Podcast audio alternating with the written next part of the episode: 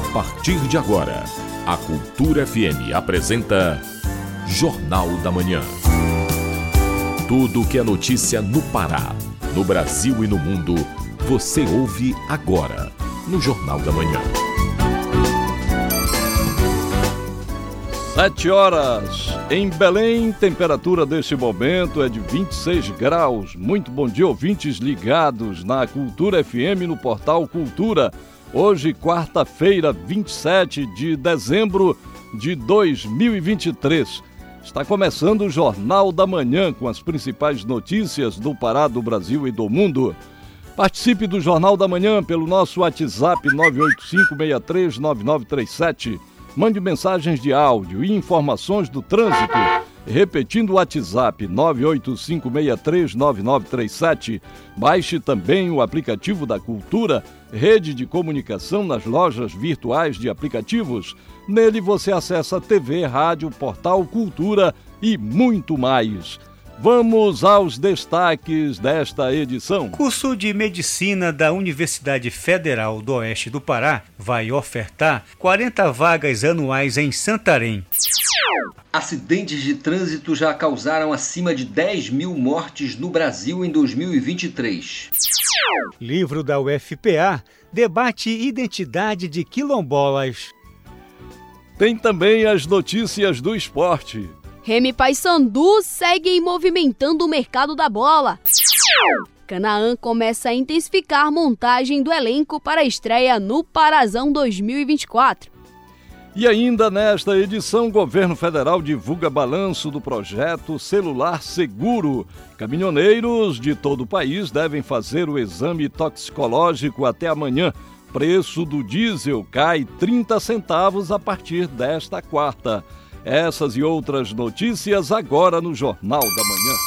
Sete horas, um minuto. Sete Política. Um. Projeto Celular Seguro já tem mais de meio milhão de aparelhos registrados. A intenção do governo é reduzir os furtos e roubos de celulares, já que o aparelho fica inutilizável após o bloqueio por meio do aplicativo, como você ouve na reportagem de Priscila Terezo, da Rádio Nacional. Mais de 680 mil brasileiros já aderiram ao projeto Celular Seguro, iniciativa do governo federal. Lançado há uma semana, o programa tem pouco mais de meio milhão de aparelhos registrados pelo site ou aplicativo. Por meio do celular seguro, a pessoa consegue rapidamente bloquear o aparelho e aplicativos bancários em caso de roubo ou perda. Até amanhã desta terça-feira, foram 3.850 bloqueios realizados por meio da plataforma. Na coletiva de lançamento do projeto, o secretário executivo do Ministério da Justiça e Segurança Pública, Ricardo Capelli, afirmou que o governo tem dois objetivos centrais que o aparelho roubado é bloqueado de forma rápida, ele se transforma num pedaço de metal inútil e a gente acredita que com isso reduz muito a atratividade do delito e com isso reduz muito também os roubos e furtos. E por outro lado, a gente também acredita que a gente vai reduzir muito o que muitas vezes estimula o delito, que é a receptação pessoas que compram aparelhos é, sem ter a certeza da origem do aparelho. Para usar a ferramenta celular seguro, basta acessar o site ou o aplicativo e fazer o login por meio da conta gov.br. O usuário cadastra o aparelho informando o número, marca e modelo. É possível registrar mais de um dispositivo, desde que a linha esteja cadastrada no mesmo CPF do usuário. O bloqueio da linha telefônica por meio do chip só estará disponível no aplicativo Celular Seguro a partir de 9 de fevereiro. Até lá, será preciso continuar bloqueando a linha, entrando em contato com a operadora de telefonia. O projeto Celular Seguro foi desenhado pelo Ministério da Justiça e Segurança Pública em parceria com a Federação Brasileira de Bancos e a Anatel, Agência Nacional de Telecomunicações. Da Rádio Nacional no Rio de Janeiro, Priscila Terezo. Jornal da Manhã. Informação na sua sintonia. Instituto Ademar Barros, no município de Santo Antônio do Tauá, celebra o trabalho social realizado este ano. O local desenvolve ações de cidadania e saúde Acompanhe com o repórter Marcelo Alencar. O Instituto Ademar Barros, localizado no município de Santo Antônio do Tauá, desenvolveu este ano mais de 22 ações. Foram quase duas campanhas por mês, como corte de cabelo, orientação jurídica, emissão de documentos e agendamento de exames clínicos. As atividades foram realizadas com apoio de diversos voluntários. O presidente do Instituto, Adamor Barros, explica mais detalhes sobre a importância do serviço. E o Instituto hoje é muito importante para a população, porque ele leva muitos serviços até o a população de saúde, de cidadania, fazemos agendamento de consultas, agendamento de exames, fazemos também emissão de RG, né? Então, são diversos serviços que o cidadão precisa e que às vezes não alcança.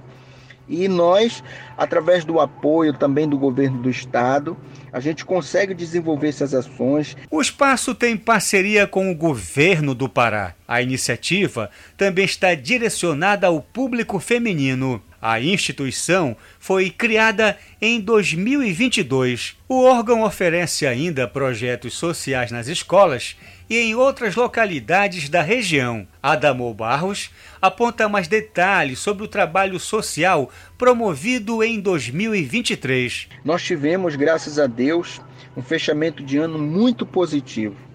Foram mais de 1.500 RG emitidos, foram mais de 2 mil é, consultas, exames agendados e graças a Deus o saldo desse ano de 2023 foi muito positivo. A entidade foi homenageada com o nome do ex-vereador Ademar Prata, conhecido como Pipoca. O presidente do Instituto, Adamo Barros, destaca as expectativas para 2024. Nós temos uma perspectiva muito grande de desenvolver um trabalho ainda melhor no ano de 2024 né?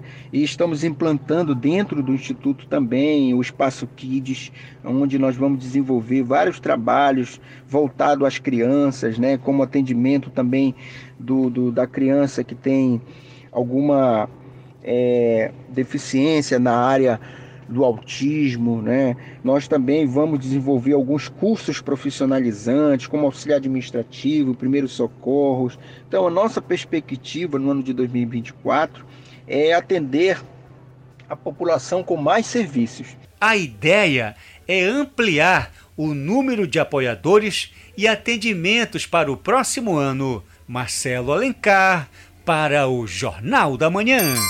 7 horas 7 minutos, 7 e 7. Reportagem especial. E aí um dado preocupante, número de mortes no trânsito em 2022 e 2023 indicam mais de 10 mil vítimas fatais. Os dados são do Ministério da Saúde. Confira os detalhes na reportagem de Isidoro Calixto. No terceiro domingo do mês de novembro é celebrado o Dia Mundial em homenagem às vítimas de acidente de trânsito. E o número é considerado alarmante. Pelo menos 10 mil brasileiros mortos no trânsito em 2023. Até a consolidação da estatística por parte do Ministério da Saúde, o número de vidas perdidas nas ruas e avenidas Brasil afora deve aumentar. No ano passado, foram 31.174 mortes. Os últimos dados do Sistema de Informação sobre Mortalidade do Ministério da Saúde mostram que entre 2019 e 2021, a quantidade de óbitos no trânsito teve aumento de 5,84%. Paulo Guimarães, CEO do Observatório Nacional de Segurança Viária, fala das metas do Brasil para reduzir o número de mortes no trânsito. É um, um problema que o Brasil vai precisar encarar, está se aproximando da metade da segunda década mundial de ações pelo trânsito. A gente tem uma meta para cumprir em reduzir até 2030 50% o número de projeção de vítimas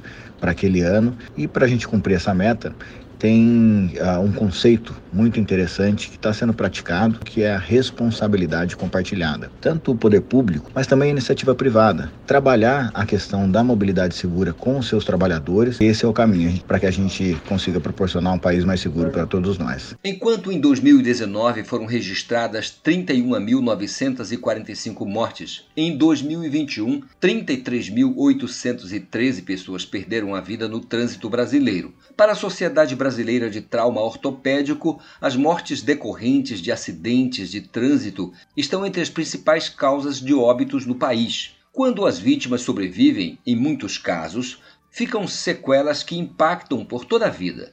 Elias Jardim, supervisor de operação e fiscalização da CEMOB, fala sobre as principais causas de acidentes e os pontos com maior número de registros na capital paraense. Falta de atenção, a manobra irregular, o excesso de velocidade e desrespeito à preferencial. Os dados de 2022 e 2023, referente às vias de Belém, onde mais acontecem sinistros de trânsito, ainda estão sendo consolidados. No entanto, em 2021, as cinco vias com mais sinistros de trânsito foram a Avenida Augusto Montenegro, com 999, a Avenida Almirante Barroso, com 560, a Avenida Pedro Álvares Cabral, com 405, a Avenida João Paulo II, com 299 e a Avenida Júlio César, com 270. O governo busca promover campanhas que reforcem os prejuízos causados pelo trânsito violento. Trabalha para implementar projetos que contribuam para uma relação mais harmoniosa entre motoristas, motociclistas,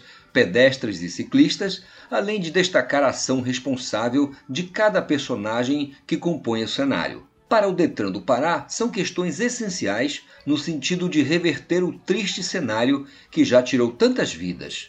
José Bento Gouveia, diretor técnico operacional do Detran do Pará, fala sobre as iniciativas do órgão para a promoção de um trânsito mais seguro no estado. O Detran vem fazendo um trabalho de orientação, educação para o trânsito, fizemos qualificação dos agentes de trânsito, foi feito também a implantação de vários tipos de equipamentos de, de sinalização, de radares, para que a gente possa ter uma via mais segura e, desta forma, conseguir reduzir o número de acidentes no trânsito nas estradas do estado do Pará. Para se ter uma ideia, o número de soldados norte-americanos mortos na Guerra do Vietnã chegou perto de 60 mil. A média anual de mortes no trânsito no Brasil chega a mais de 50% desse total. Isidoro Calixto para o Jornal da Manhã.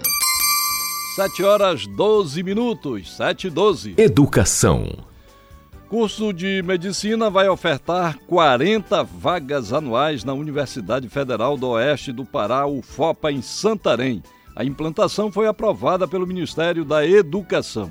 O repórter Marcelo Alencar tem as informações. O curso de Medicina da Universidade Federal do Oeste do Pará vai ofertar 40 vagas anuais em Santarém. A iniciativa vai atender às necessidades de saúde da região a reitora da UFOPA, Aldenise Xavier, explica mais detalhes sobre o novo projeto pedagógico. Recebemos com muito entusiasmo o parecer da Comissão de Acompanhamento e Monitoramento de Escolas Médicas, que recomendou a implantação do curso de medicina na universidade. Nós vamos passar agora para o processo de regulamentação interna, tramitando para o nosso Conselho Superior de Ensino, Pesquisa e Extensão o projeto pedagógico do curso. Em seguida, a regulamentação segue dentro da Secretaria de Regulamentação de Curso Superior no MEC, até nós termos a autorização definitiva para começar a oferta do curso. A expectativa é que 30 professores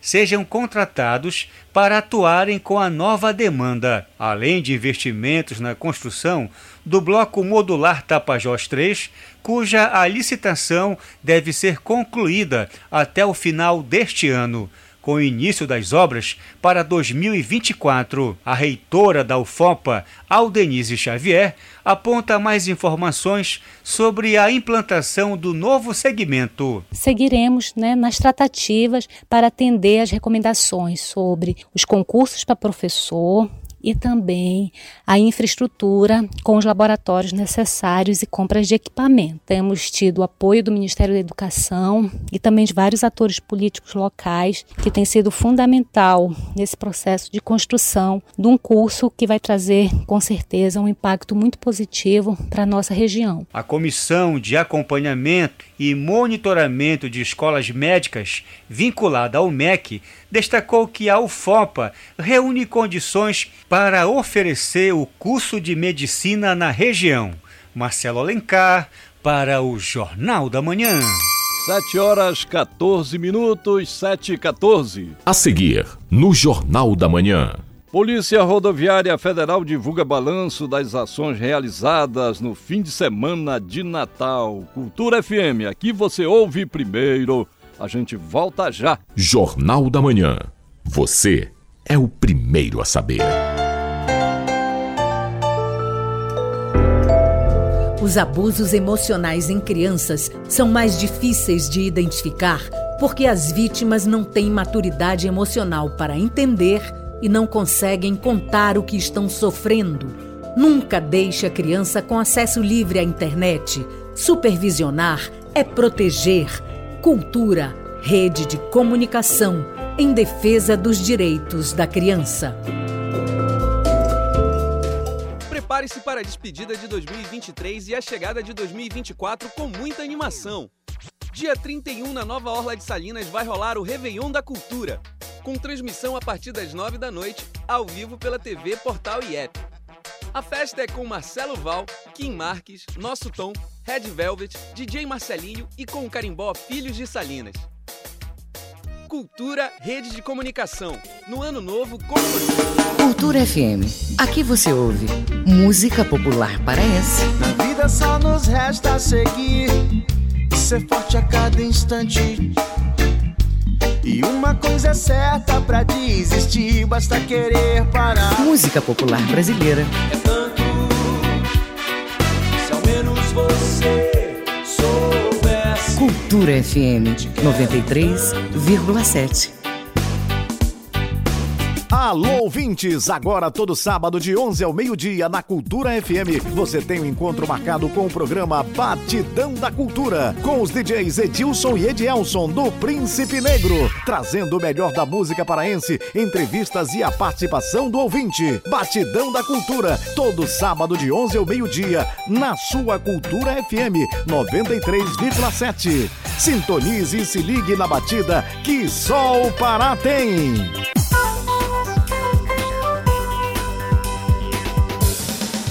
Voltamos a apresentar Jornal da Manhã. Previsão do tempo. Na capital paraense, região metropolitana, quarta-feira com chuva. Fique atento. Belém tem temperaturas entre 25 até 31 graus. No Nordeste paraense, a previsão de chuva apenas pela parte da tarde. Em Limoeiro do Ajuru, mínima de 22, máxima de 30 graus. No Marajó, tempo nublado em boa parte do período. Em Portel, mínima de 25 e a máxima pode chegar a 33 graus. Jornal da Manhã. De segunda a sábado, às 7 da manhã, aqui na Cultura FM. 7 horas 17 minutos, 7 e 17. Correspondente Cultura. Polícia Rodoviária Federal divulga balanço das ações realizadas no fim de semana de Natal. Vamos até Santarém ao vivo com o nosso correspondente Miguel Oliveira, que tem os detalhes. Bom dia, Miguel. Bom dia, José Vieira. Bom dia, ouvintes do Jornal da Manhã. Santarém amanhece com tempo predominantemente nublado, temperatura de 26 graus. São 7 horas e 18 minutos. De acordo com o balanço da Polícia Rodoviária Federal, a avaliação do fim de semana de Natal é positiva, já que o planejamento era focar nas ações de prevenção para diminuir o número de acidentes provocados principalmente pelo consumo de bebida alcoólica no trajeto da BR é, na BR 316 163, melhor dizendo, a Santarém Cuiabá. Prova disso é que apenas dois testes de etilômetro, né, o o famoso aparelho que mede a dosagem alcoólica deram positivo, o bafômetro, né? Os outros dados da operação foram feitos 178 testes do etilômetro, dois positivos apenas, 399 veículos foram abordados e 509 pessoas foram fiscalizadas. Entre as infrações mais comuns registradas no fim de semana estão 48 ultrapassagens proibidas e 14 de não uso de capacete. De acordo com os dados da Polícia Rodoviária Federal, 11 veículos foram recolhidos, três mandados de prisão foram cumpridos e duas pessoas foram detidas por outros crimes.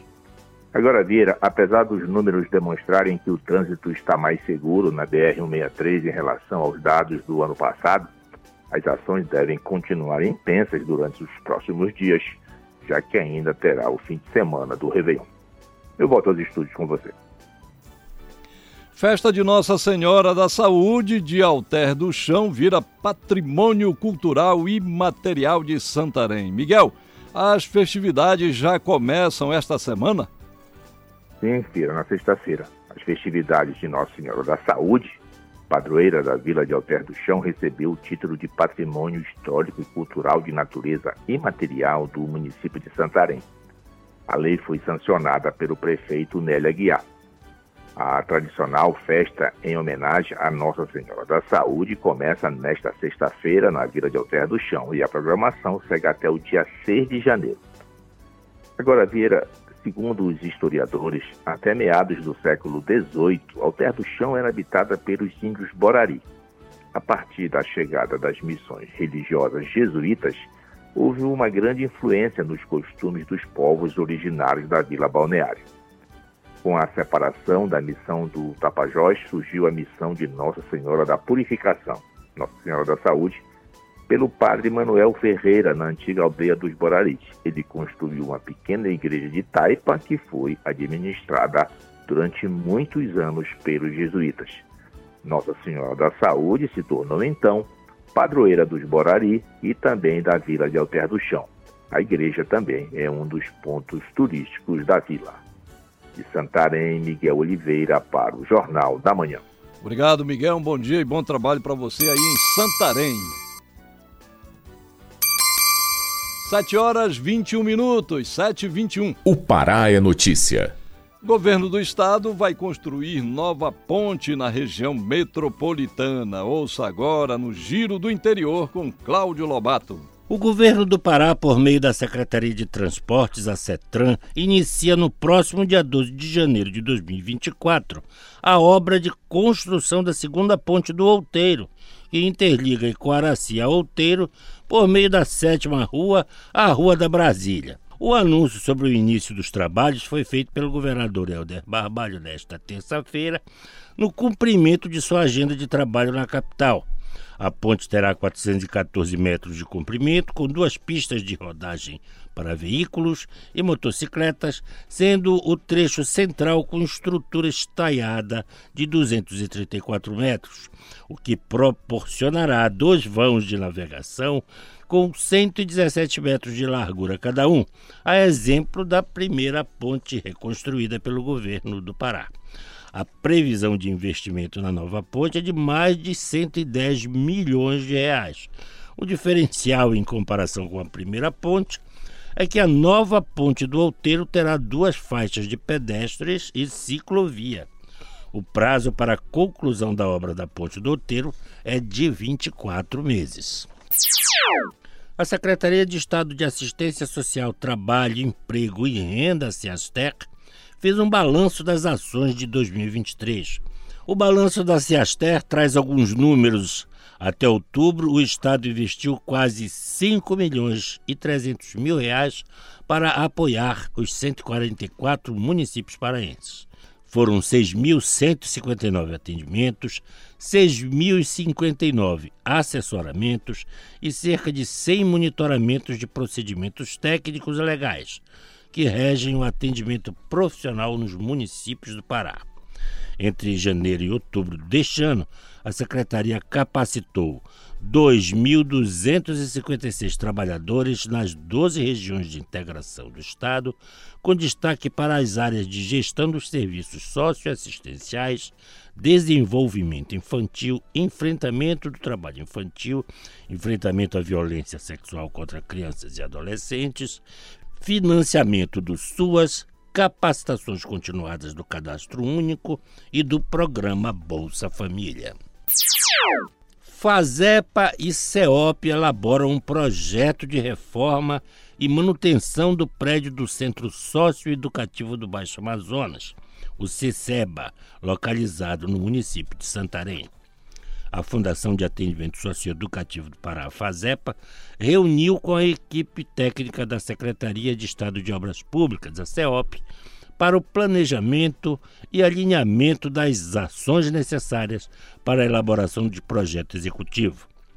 A parceria institucional objetiva garantir a elaboração de um projeto arquitetônico para a adequação física da unidade de internação, orientada pelo projeto pedagógico socioeducativo e estruturada para assegurar a capacidade física para o atendimento adequado à execução da medida e garantia dos direitos fundamentais dos adolescentes. Cláudio Lobato, para o Jornal da Manhã. Governo do Estado e cadeia da pecuária definem estratégias para rastreabilidade bovina. A ideia é garantir a segurança do produto que chega na sua mesa. Presidido pela Depará, um conselho gestor vai ser responsável pela iniciativa. O repórter Marcos Aleixo tem os detalhes. A Agência de Defesa Agropecuária do Estado do Pará, a Depará, montou uma estratégia para rastrear a cadeia da pecuária. O diretor-geral da Depará, Jamir Macedo, apresentou um plano estratégico para o desenvolvimento do programa elaborado pelo setor técnico. Segundo a agência, o desenvolvimento do programa será dividido em três fases, iniciando nos locais com maior número de rebanho e finalizando na região mais específica, como o arquipélago do Marajó. A metodologia também foi apresentada, assim como os tipos de animais que serão rastreados, destaca Jamir Macedo. O governo do estado publicou o decreto instituindo o programa de preservação da integridade da cadeia da pecuária do estado do Pará. E como um dos pilares do programa está a rastreabilidade individual bovina. É, foi instituído um comitê gestor presidido pela Agência de Defesa Agropecuária e que tem assento neste comitê gestor é, órgãos do governo do estado, como SEMAS, SEDAP, ITERPA, é, Secretaria de Agricultura Familiar e a Depará. E como representante do, da, do setor produtivo, nós temos a Federação da Agricultura, FETAGRE, temos representantes é, das indústrias de carne, temos representantes do terceiro setor. Segundo a agência, o objetivo é o de obter o controle efetivo do trânsito de cada animal que circula pelo território paraense, tendo como centro da ação a rastreabilidade do gado, a fim de preservar a cadeia em todas as fases, da produção a comercialização, no caso, a compra que você faz, por exemplo, da sua picanha, promovendo sustentabilidade e aumentando a produtividade e renda dos produtores. Jamir Macedo dá mais detalhes. A rastreabilidade individual do rebanho é fundamental principalmente na fase em que o estado do Pará vive. Nós estamos pleiteando a retirada da vacina que ocorrerá a partir de abril de 2024, onde o estado do Pará realizará pela última vez a etapa de vacinação contra a febre aftosa. E a rastreabilidade, além de demonstrar que a cadeia pecuária do estado está alinhada à pauta ambiental, fundiária, trabalhista, ela também está intimamente relacionada ao, ao maior efetividade do controle sanitário, né? garantindo assim que a produção do estado do Pará é uma produção livre e isenta de qualquer doença e garante, assim, é um controle maior é, das propriedades rurais. Caberá à Agência de Defesa a normalização do processo. A iniciativa também será vinculada aos demais programas ambientais já implantados, garantindo o desenvolvimento da cadeia e a qualidade do rebanho. Marcos Aleixo para o Jornal da Manhã. Jornal da Manhã. Caminhoneiros de todo o país devem fazer o exame toxicológico até amanhã. O teste é obrigatório e o profissional que se recusar pode pagar multa, além de outras sanções.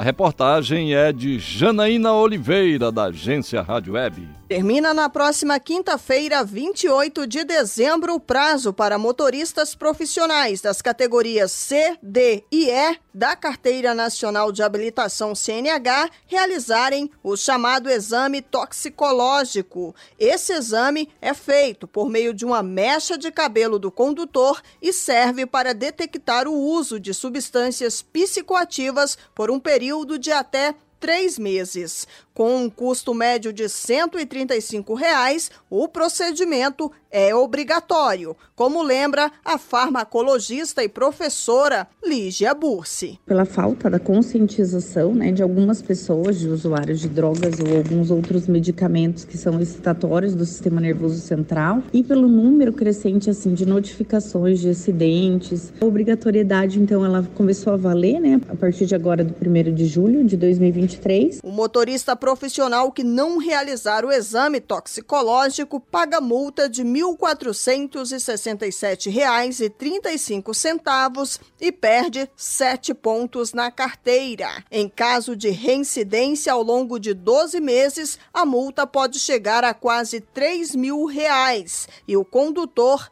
perde o direito de dirigir. Quem também não regulariza o exame, caso precise, não consegue renovar a CNH. A professora Lígia Bursi defende que são consequências para educar e não para punir. Algumas pessoas elas não se conscientizam de que elas não podem simplesmente utilizar uma medicação e sair para dirigir, porque isso pode ter consequências, né, sobre a percepção que a pessoa está tendo sobre o ambiente onde ela está ou, né, excesso de sono, excesso de agitação. Motoristas profissionais que têm o exame toxicológico positivo tem o direito de dirigir suspenso por três meses. Agência Rádio Web, produção e reportagem, Janaína Oliveira. 7 horas 30 minutos, 7 e 30. A seguir, no Jornal da Manhã. Canaã inicia a montagem de elenco para a disputa do Parazão 2024. Não saia daí, é daqui a pouco aqui na Cultura FM. A gente volta. Estamos apresentando Jornal da Manhã.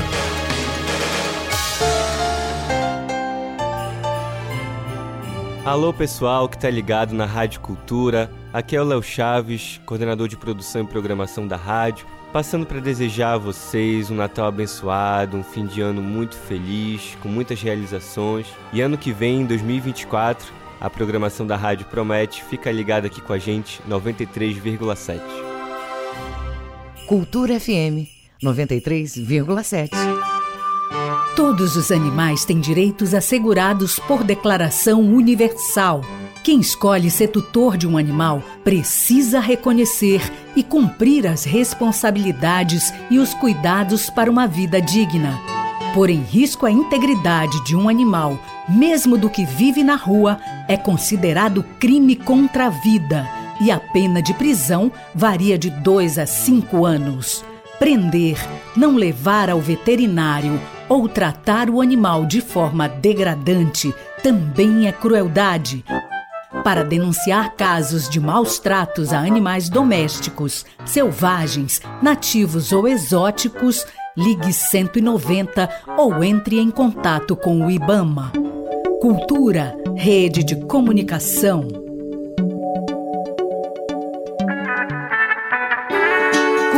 FM.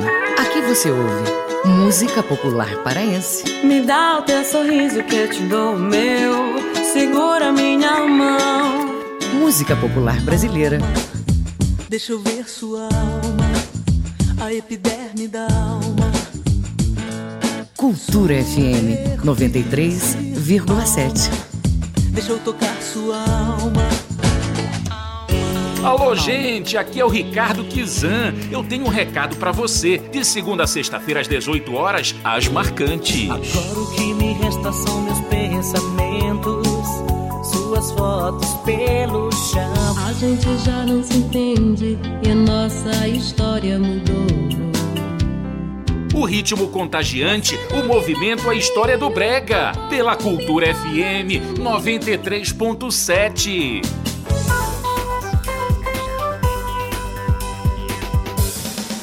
Voltamos a apresentar Jornal da Manhã.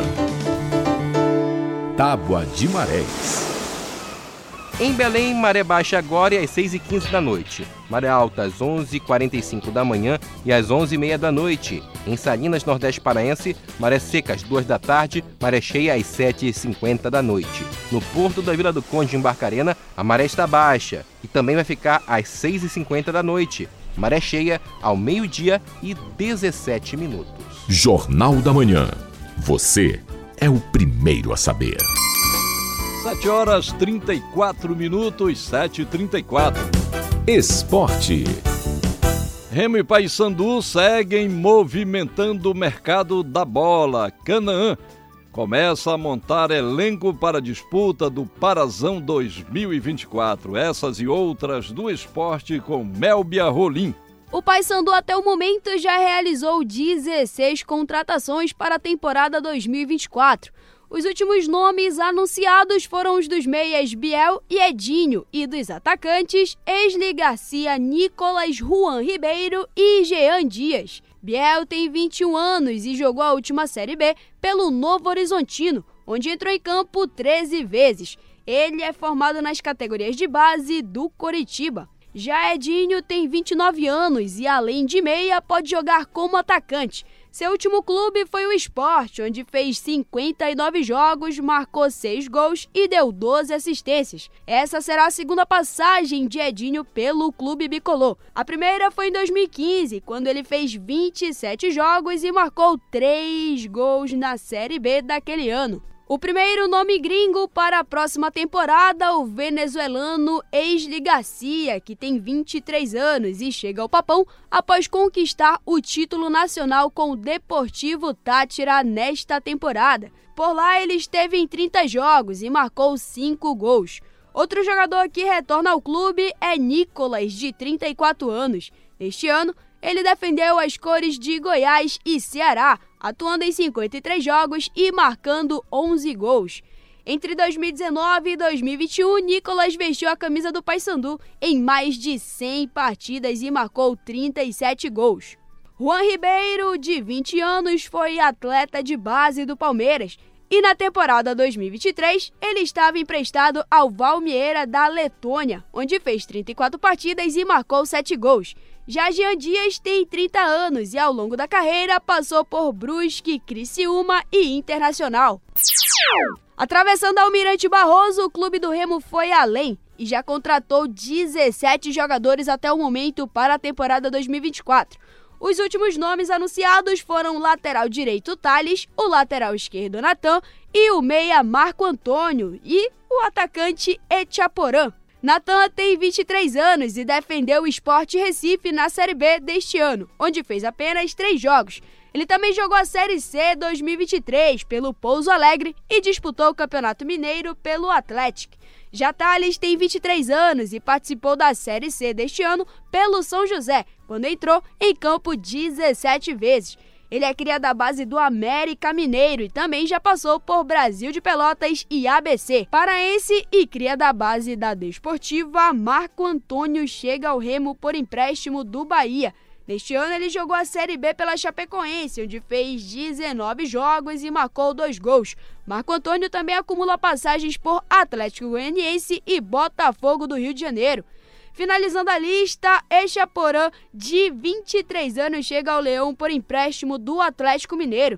Em 2023, ele fez apenas sete jogos com a camisa do Juventude e marcou um gol. O jogador ficou marcado por uma grave lesão no joelho, que o tirou dos gramados por cerca de oito meses. Outro clube que está se movimentando no mercado é o Canaã, que vai estrear na elite do Parazão em 2024. A equipe anunciou a contratação do meia Balão Marabá, campeão paraense neste ano com o Águia, e a renovação de contrato com o volante Vanderlan e o meia Railson. O técnico Emerson Almeida destacou a seriedade com que o projeto do futebol do clube está sendo tratado e deu alguns detalhes sobre a montagem do elenco. O projeto foi o que me atraiu e a seriedade com que as coisas são tratadas aqui dentro do Canaã, isso sem dúvida pesou bastante para que a gente pudesse estar aqui novamente dar sequência nesse trabalho que a gente iniciou ainda na, na Série B1. Graças a Deus foi um trabalho abençoado, a gente conseguiu o nosso objetivo, que era o título, mas viramos a página, agora o foco é total na temporada 2024. Estamos buscando montar um, um elenco competitivo, onde a gente possa, se Deus quiser, representar bem essa cidade, cidade que nos acolheu muito bem, que juntos a gente possa alcançar os objetivos na temporada 2024. Sob supervisão do jornalista Júnior Cunha, Mel Berrolim, para o Jornal da Manhã. 7 horas 38 minutos, 7 e 38. O mundo é notícia.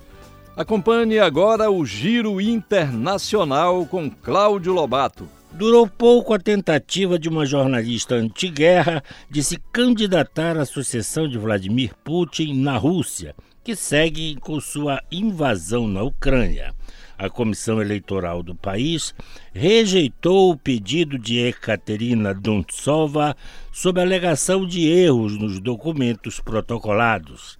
Dunstova, de 40 anos, é uma ex-jornalista de TV que vive em Jev, na região de Tver, e já foi vereadora.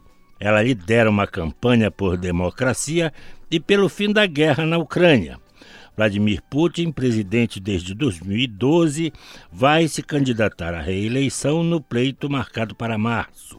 O candidato que até hoje despontou como seu principal opositor, Alexei Navalny, foi envenenado em 2020, preso ao voltar à Rússia e cumpre pena de 19 anos em uma colônia no extremo norte do país. Pelas redes sociais, a jornalista disse que não vai desistir, prometendo recorrer ao Supremo Tribunal. O político de oposição russo Alexei Navalny confirmou nesta terça-feira sua chegada ao que descreveu como uma prisão coberta de neve acima do Círculo Polar Ártico e disse que estava com excelente humor, apesar da cansativa jornada de 20 dias para chegar lá. Navalny postou uma atualização no X por meio de seus advogados, depois que seus aliados perderam contato com ele por mais de duas semanas, enquanto ele estava em trânsito, sem nenhuma informação sobre para onde estava sendo levado, o que provocou expressões de preocupação de políticos ocidentais.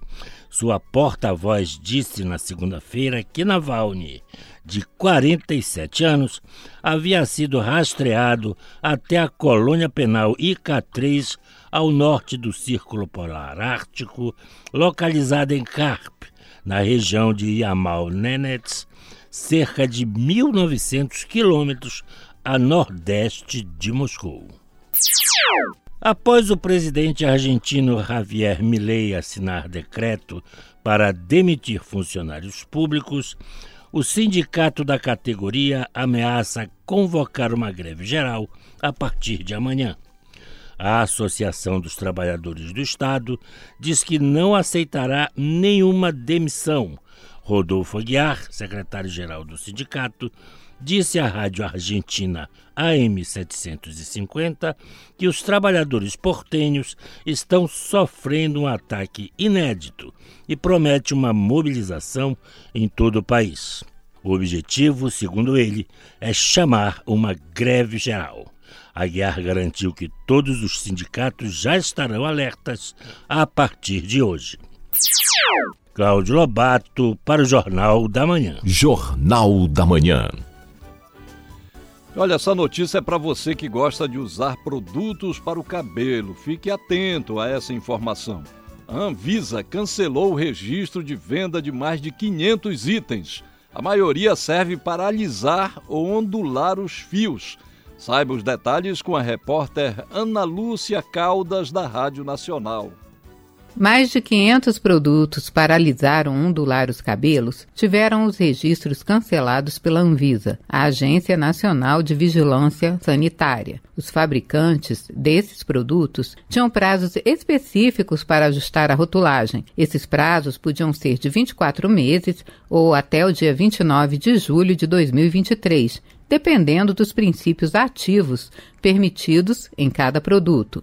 A partir de agora, a fabricação ou comercialização desses produtos cancelados vai ser considerada uma infração, sujeitando o responsável às penalidades previstas na Lei Sanitária Federal. A resolução com a lista de todos os 500 produtos foi publicada no Diário Oficial da União.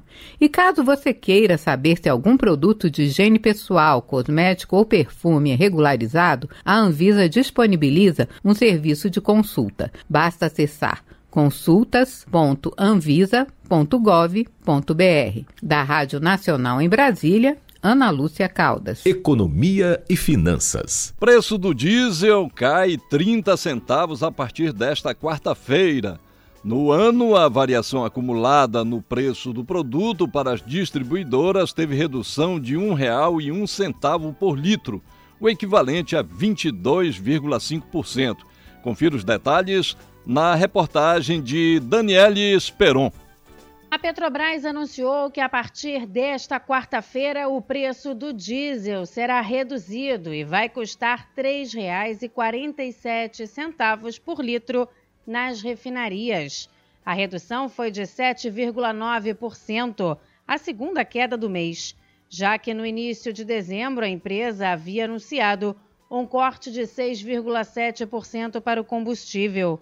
Com isso, em todo o ano de 2023, houve uma redução de R$ 1,01 por litro para as distribuidoras. A Petrobras ressaltou que o valor cobrado ao consumidor final no posto é afetado também por outros fatores, como impostos, misturas de biocombustíveis e margens de lucro. Se no diesel houve redução, na gasolina a empresa divulgou que não terá redução e que vai manter os valores já comercializados. Agência Rádio Web do Rio de Janeiro, Daniela Esperon. 7 horas 45 minutos, 7 e 45 A seguir, no Jornal da Manhã. Réveillon da Estação das Docas vai ter 8 horas de programação gratuita. Cultura FM, aqui você ouve primeiro. A gente volta já. Estamos apresentando Jornal da Manhã.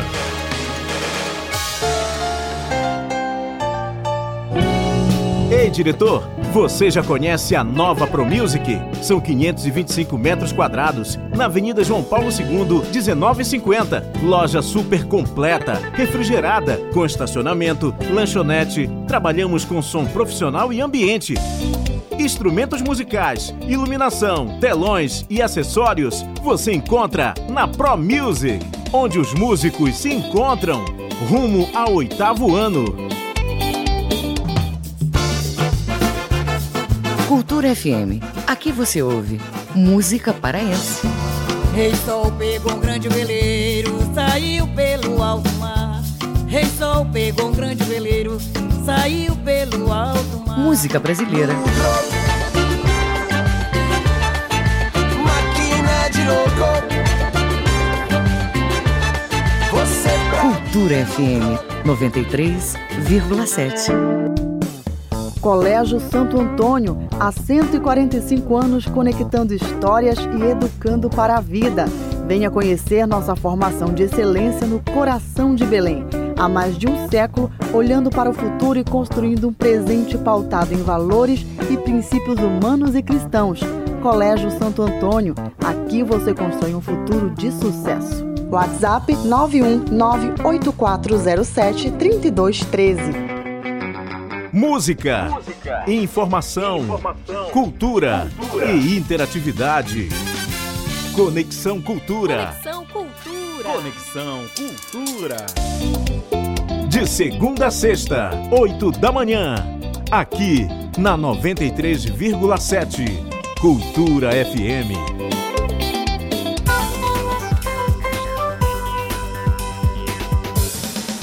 Voltamos a apresentar Jornal da Manhã.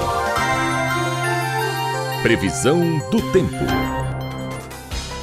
No oeste paraense, a previsão de chuvas fortes ao longo da quarta-feira. Em Prainha, mínima de 26, máxima de 32 graus. Para você que nos ouve e que mora no sudoeste paraense, tempo aberto em boa parte do dia. Em Brasil Novo, mínima de 24, máxima de 31 graus. No sul e sudeste paraense, são esperadas chuvas de curta duração. Em Nova Pichuna, a mínima é de 24 e a máxima chega a 30 graus.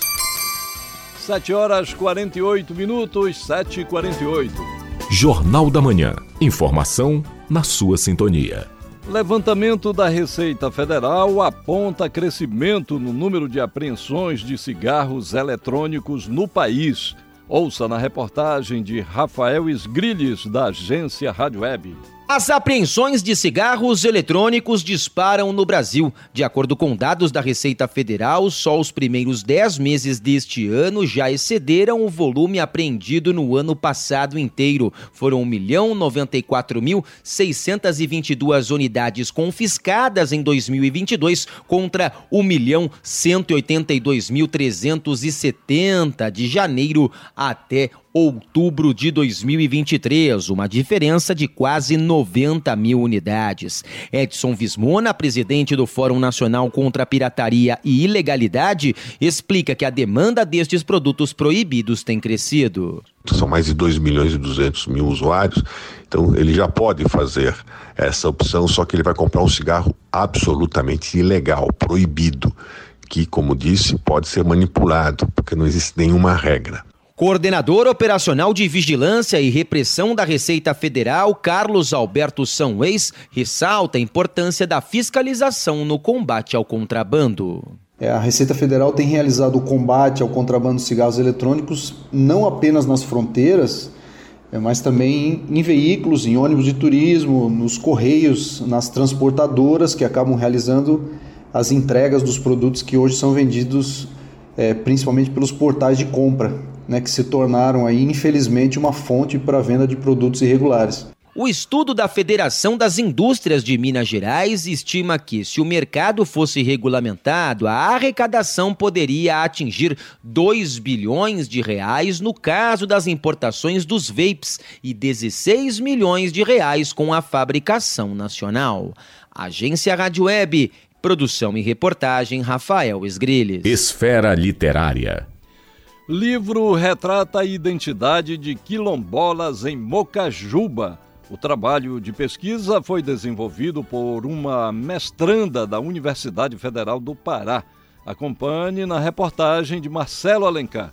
O exemplar conta a história sobre a comunidade remanescente do Quilombo do Ariramba, que fica entre os municípios de Óbidos e Oriximiná, no oeste do Pará. A autora do livro, Ellen Rodrigues da Silva, explica mais detalhes sobre a obra. A pesquisa ela, ela, ela inicia é, a partir do interesse né, de se estudar os excluídos né, que foi um dos primeiros ensaios né, que foram me costurando, né, que foram me tecendo né, como pesquisadora na graduação, em que eu é, defendi né, o meu texto né, da graduação. É, foi um texto sobre os excluídos, os excluídos da EJA.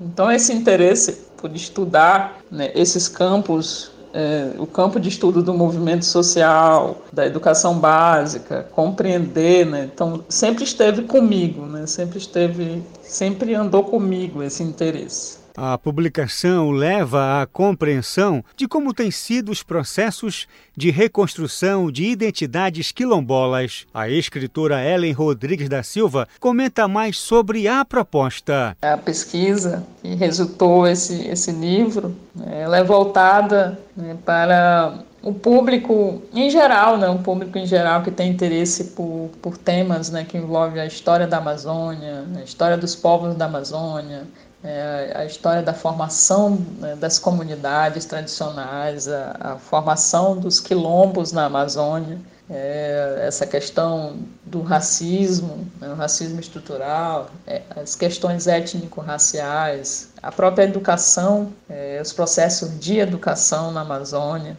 Então é um livro assim que contribui muito para esses processos, para quem né, tem né, esse interesse nesse aprofundamento, para quem para quem desconfia dessa história contada nos livros didáticos, né? A história contada pelo vencedor, né? Pelo conquistador, né? que não é conquistador, né? A gente desconfia disso e sabe que não foi conquista, né, foi invasão. A iniciativa faz parte da pesquisa de mestrado da autora realizada entre 2017 e 2019 na comunidade quilombola Tambaiaçu, no município de Mocajuba. O livro Quilombos na Amazônia Experiências, reconstrução de identidades no Tambaiaçu está disponível nas livrarias. Mais informações 091 985 55 8410. Marcelo Alencar para o Jornal da Manhã. Dicas culturais. Réveillon da Estação das Docas vai ter oito horas de programação gratuita. A virada de ano também vai ser marcada por um show pirotécnico na Baía do Guajará.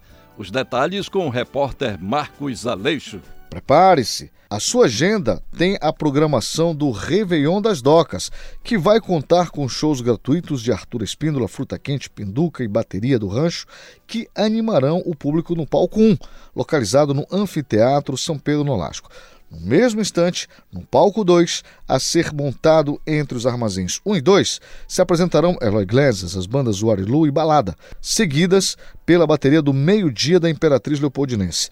Durante o evento, ambulâncias estarão disponíveis para o pronto atendimento médico se houver necessidade. Serão 300 pessoas trabalhando na organização e segurança da festa. O Réveillon das Docas é realizado pelo Governo do Estado por meio da Secretaria de Turismo e da Organização Social Pará 2000.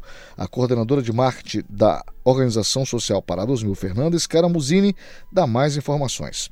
O Réveillon da Estação das Docas é um dos mais tradicionais de Belém. É o Réveillon do governo do estado, né? E nós da Pará 2000, que administramos o complexo, é, sempre buscamos oferecer uma programação gratuita, com shows que valorizem a nossa cultura e principalmente um ambiente seguro e confortável. Todos os anos nós esperamos milhares de famílias que escolhem a Estação das Docas para dar as boas-vindas ao Ano Novo, com muita alegria, shows e, claro, né, com o espetáculo dos fogos ali na Baía do Guajará. Lembrando aos folhões aqueles que forem à estação. Durante o evento, ambulâncias estarão disponíveis para o pronto atendimento médico, isto se houver necessidade. Pelo menos 300 pessoas vão trabalhar na organização e também na segurança. O Réveillon das Docas é realizado pelo governo do Pará.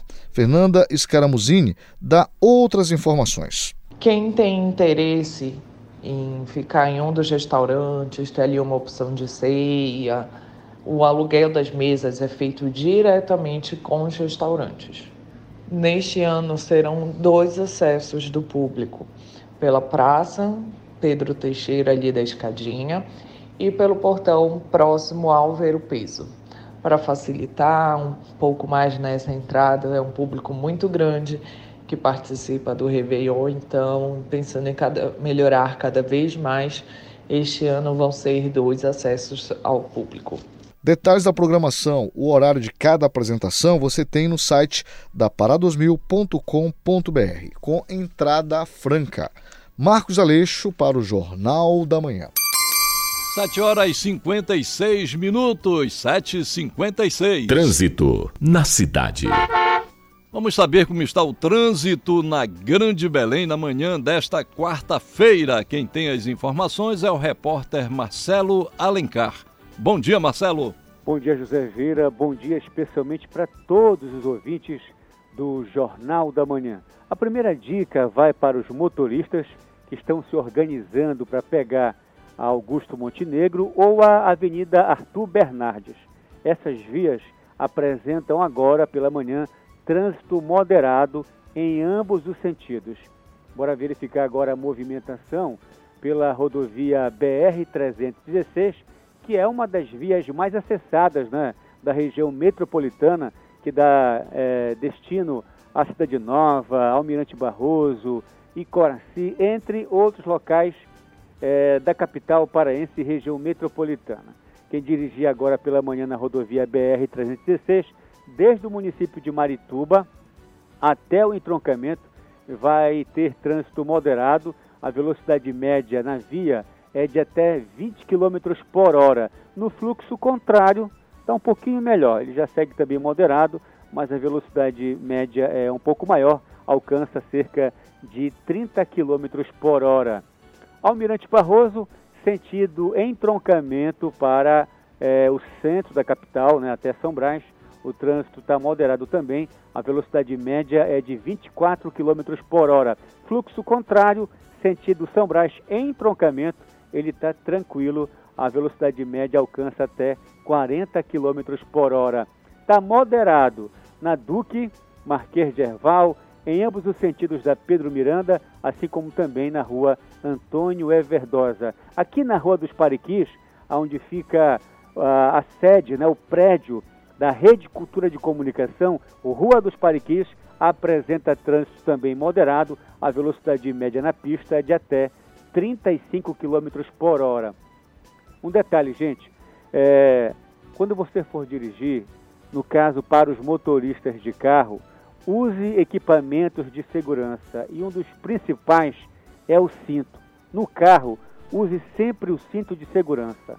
No caso dos motociclistas, capacete, luvas, botas e jaqueta é, evitam lesões em casos de acidente. Marcelo Alencar, direto do Departamento de Rádio Jornalismo para o JM, volta no comando José Vieira.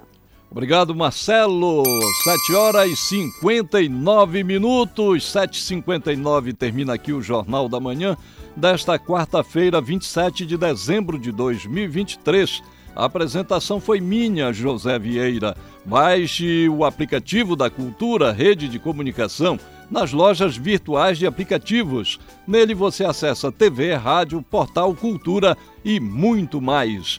Outras notícias você acompanha durante nossa programação. Vem aí o Conexão Cultura. Um bom dia a todos e até amanhã.